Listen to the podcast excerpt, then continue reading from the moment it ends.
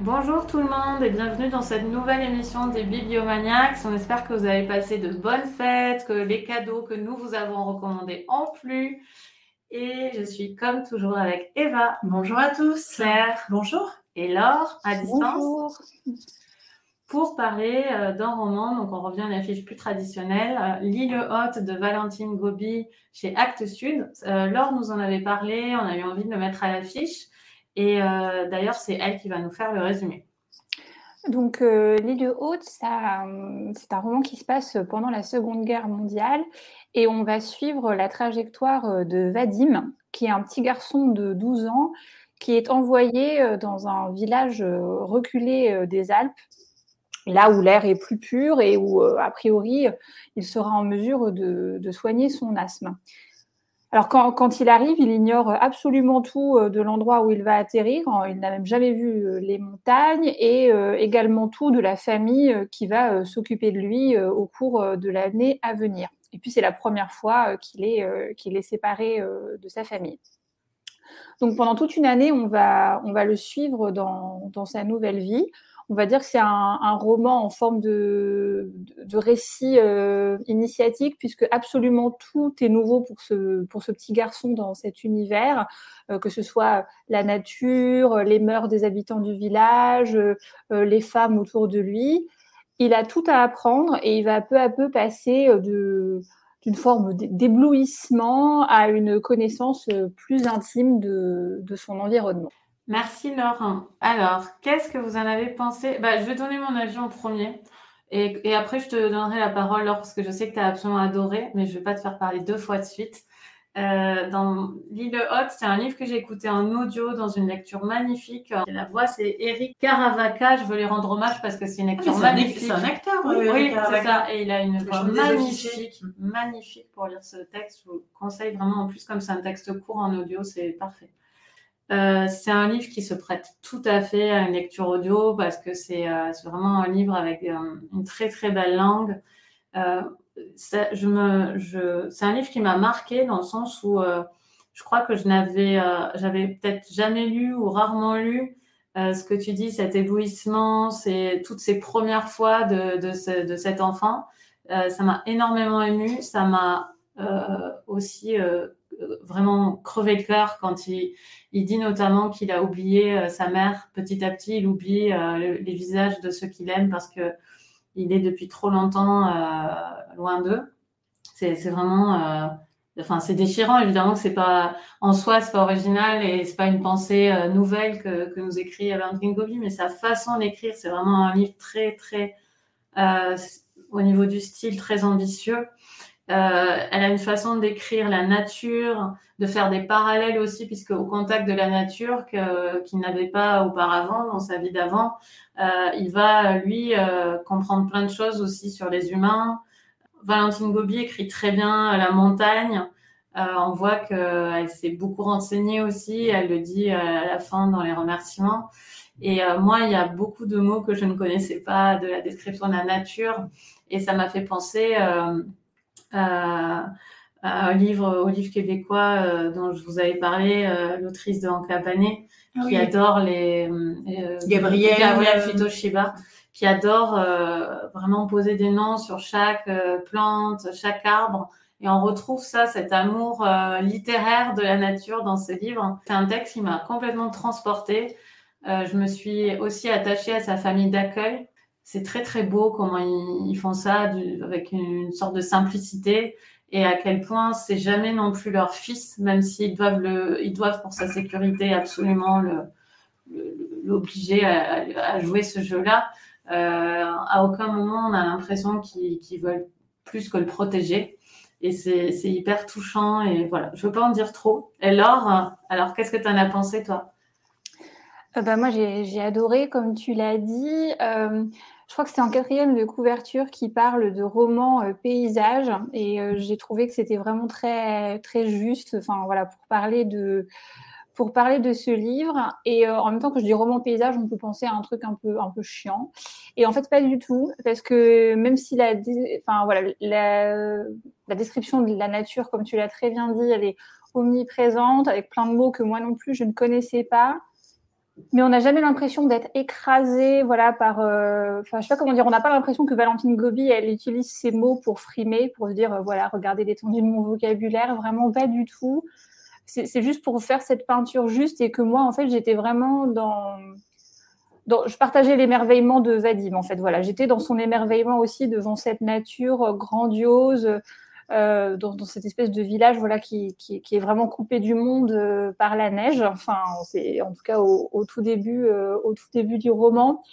Et j'ai trouvé ça très beau aussi, justement, comment elle joue justement avec ça. C'est-à-dire qu'au départ, il est, il est dans cette espèce de petit cocon protégé par, par le froid, en fait, parce que ce village est quasiment inaccessible.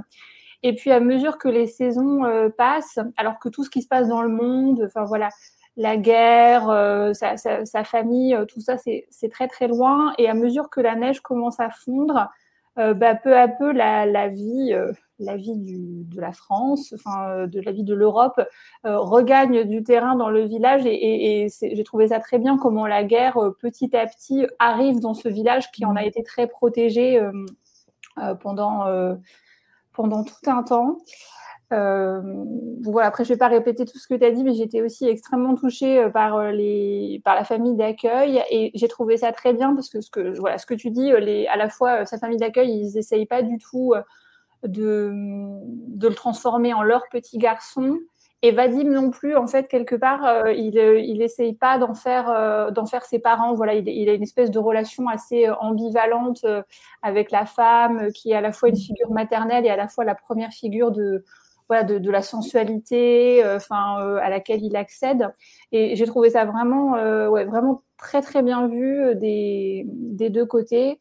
Et puis bah, Valentine Gobi, voilà, je l'avais, tu, tu l'as dit, et, je, suis d'accord avec toi. C'est vraiment une langue, enfin, que moi je trouve assez unique et vraiment, bah, vraiment merveilleuse. Voilà. Merci Laure. Alors Eva, toi, tu as moins accroché que nous deux. effectivement. Alors moi, Valentine Gobi, euh, c'est une, une, autrice pourtant que j'aime beaucoup. Mm. Euh, je trouve qu'elle écrit très bien. J'aime beaucoup les thèmes de ses romans. Hein. C'est pas la première fois que je la lis, donc j'abordais l'île haute, on va dire, avec euh, enthousiasme. C'est compliqué en fait pour moi d'en parler parce que je suis d'accord avec tout ce que vous dites. Je veux dire, j'ai rien fondamentalement à lui reprocher à ce livre. Je suis pas vindicative en disant eh, c'était mal écrit, c'était pas intéressant. Non, au contraire. Euh, l'écriture de Valentine Gobi, elle est, euh, elle est euh, très fine, très précise, mais à la fois également très évocatrice. Vraiment, elle a une très très belle plume. Euh, le thème, euh, c'est vrai que ça se passe pendant la Seconde Guerre mondiale. Des livres sur la Seconde Guerre mondiale, il y en a tellement. Et à chaque fois, Valentine Gobi, c'est pas la première fois qu'elle en parle, mais à chaque fois, elle a un angle vraiment particulier. Pour euh, Kinner Timmer, c'était les camps de concentration, mm. mais avec l'angle de la maternité, ce qui était original. Euh, là, effectivement, pareil, elle fait un pas de côté, mm. elle s'extrait un peu du, du bruit, de la souffrance, euh, de, de, la peur, etc., pour nous emmener dans ce petit village isolé. Et j'ai trouvé que c'était extrêmement fort et réussi comme idée. Euh, toutes ces descriptions, effectivement, euh, de la montagne, de la neige, des saisons, enfin moi, pourtant d'habitude, c'est quelque chose que j'aime. J'aime les livres qui se passent dans la nature, j'aime le côté un peu contemplatif. les huit montagnes, par exemple, de Paolo Cognetti, c'est un de mes livres préférés. Mais je ne sais pas pourquoi. Là, euh, j'ai eu du mal, en fait, à accrocher. dans une émission précédente, tu parlais de veiller sur elle en disant, bon j'ai rien à lui reprocher fondamentalement à ce livre, mais je suis passée à côté. Je l'ai terminé, hein, mais euh, en disant oui, c'est bien écrit, oui, c'est intéressant, mais je m'ennuyais un peu. Euh, bon, je, je, voyais le bus passer devant moi et je lui faisais coucou avec enthousiasme, mais j'ai jamais vraiment euh, pris ce bus, je suis pas jamais vraiment montée dedans et je ne me l'explique pas vraiment. Je ne pourrais pas pointer du doigt en fait ce qui ne m'a pas plu. Euh, pour autant, c'est pas un livre que je vais euh, déconseiller. Mais euh, voilà, je suis pas en train de dire non, j'ai pas aimé, etc. Mais je sais pas, je suis un peu tiède en fait.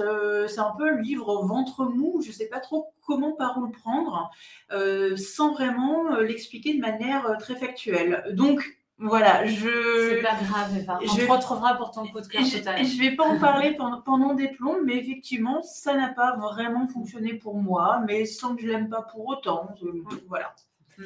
Et Claire, alors je me suis trompée, Claire, tu l'as aimé. Je ne sais pas pourquoi je pensais que tu n'avais pas trop aimé. Alors déjà, je voulais te remercier Laure de l'avoir mis à l'affiche parce que Valentine Gobi, je l'avais lu il y a très longtemps, il y a pratiquement 20 ans, je crois, pour son premier roman, La Note Sensible. Euh, j'avais beaucoup aimé la finesse psychologique, la manière d'écrire, puis je ne sais pas pourquoi je ne l'avais pas retrouvé sur mon chemin de lectrice. Et donc là, tu as conseillé l'île haute, j'étais contente qu'il soit mis à l'affiche. Et puis, j'ai entamé ce livre, je ne peux pas vous expliquer pourquoi, mais je n'ai rien lu autour.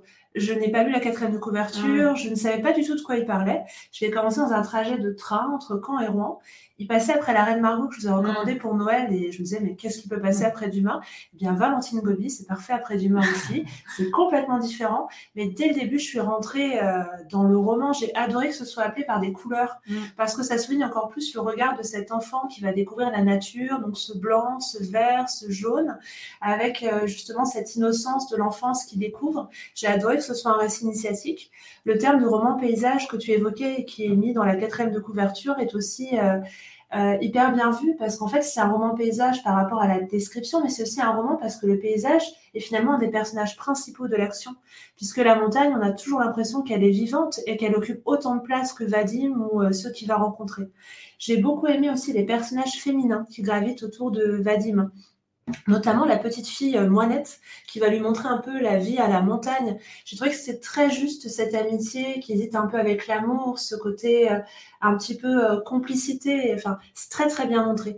Puis j'aimais aussi parce que c'est le regard d'un enfant que euh, la guerre soit à la fois tenue à distance mm. par la saison, mais aussi tenue à distance par le regard d'un enfant. Mm. C'est-à-dire que de temps en temps, elle va ressurgir, mm. mais un peu comme ça devait être à l'époque finalement où la guerre était là. En fond, on voyait des soldats italiens ou allemands, mais pour autant, bah, s'il fallait qu'il y ait des éruptions de violence pour que ça revienne. Et ça, c'est extrêmement bien montré, ce côté un peu d'attente finalement avec ce spectre au-dessus mm. et qui n'est pas si menaçant tout le temps et qui peut le redevenir à, tout instant. Ça, c'est très très bien montré, je trouve. C'est rare la guerre comme se ça. Voilà. Mm. Ouais. Notamment, alors la guerre se rappelle avec aussi cette, les soldats italiens et ce défi qu'il a avec, euh, j'en révèle pas mm. trop. Et puis les, les, lettres aussi de la mère qui arrivent de temps en temps et qui ponctuent un petit peu justement ce, cette idée que il y a sa famille qui est autre part et qu'ils sont séparés à cause de la guerre et puis aussi l'inquiétude des adultes qui va ressurgir. Donc ça, j'ai trouvé ça très très bien montré.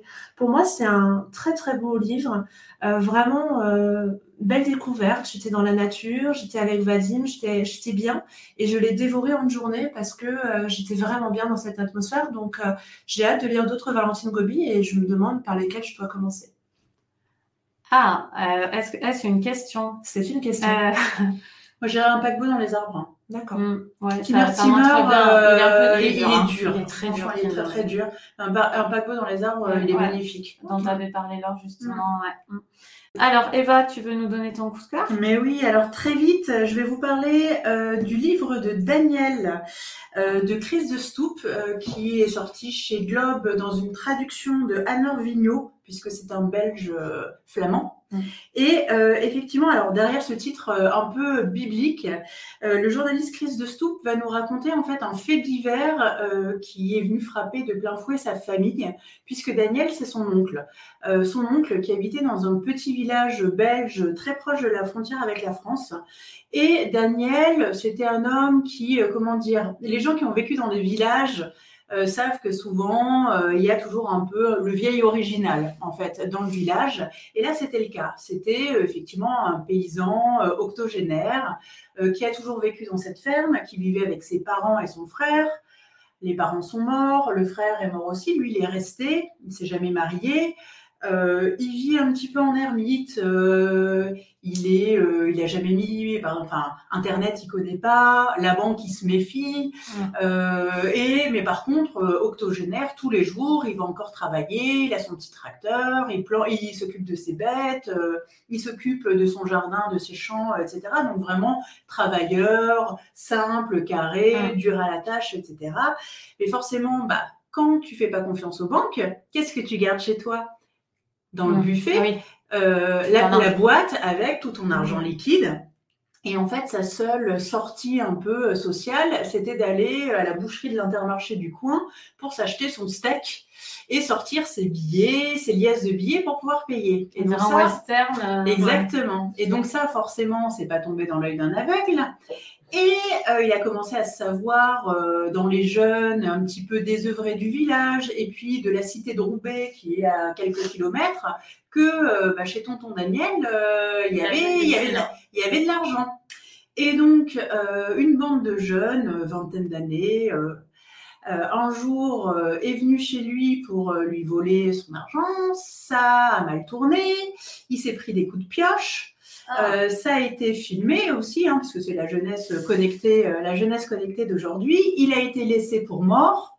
Et après, c'est un peu fou, en fait. On ne sait pas, est-ce qu'il est mort euh, sur le coup C'est une histoire vraie. Ah oui, c'est un fait divers. C'est un, fait divers.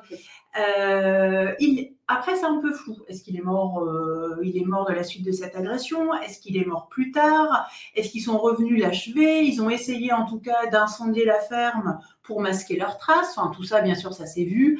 Et comme c'était des jeunes pas très malins et qu'en plus ils avaient tout filmé, ils, ont, ils ont vite été arrêtés.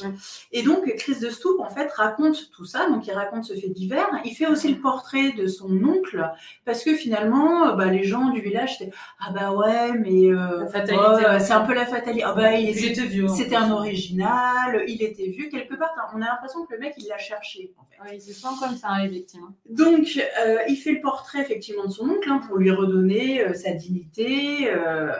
Euh, rappeler que c'était un monsieur très bien, qui avait une vie hein, à côté, pas juste le vieil original, le vieux con qui s'est fait, qui s'est fait tuer.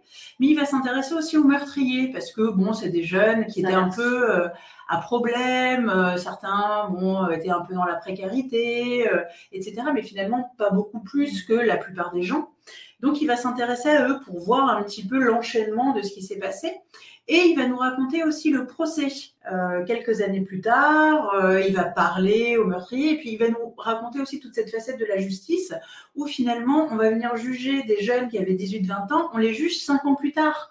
Donc est-ce que c'est encore les mêmes personnes? Pas forcément. Mm. Donc les petits cons qui avaient 18-20 ans qui se sont retrouvés dans une histoire pas possible, 5 ans après on les retrouve, bah, ils font des études, ils ont un travail, ils sont mariés, ils ont des enfants et la justice les rattrape mm. en fait. Et donc vraiment, c'est un journaliste, hein, donc il a ce côté personnel parce qu'il a le lien avec la victime.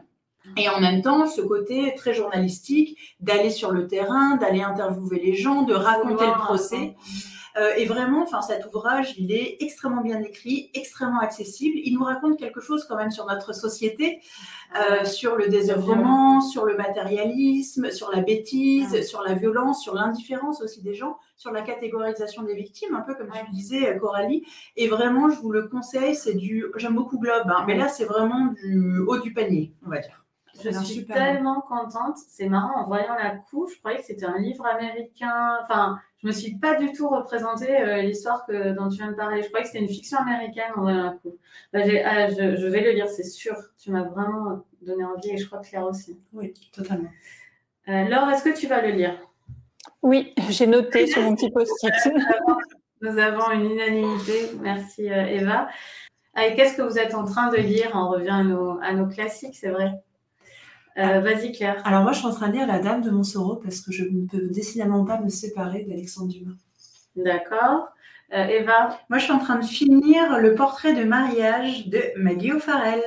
Ah ben, je suis très contente euh, que tu lises ce livre dont j'ai parlé à la dernière émission. Ben voilà. Voilà. et moi, je lis La foudre de Pierrick Bailly chez POL. Et Laure? Moi, je suis en train de finir Mon mari de Maud Ventura. Ok. Bah, merci à tous et à toutes de nous avoir écoutés. On vous souhaite excellente lecture et on se dit à très bientôt. Au revoir. Au revoir. Au revoir.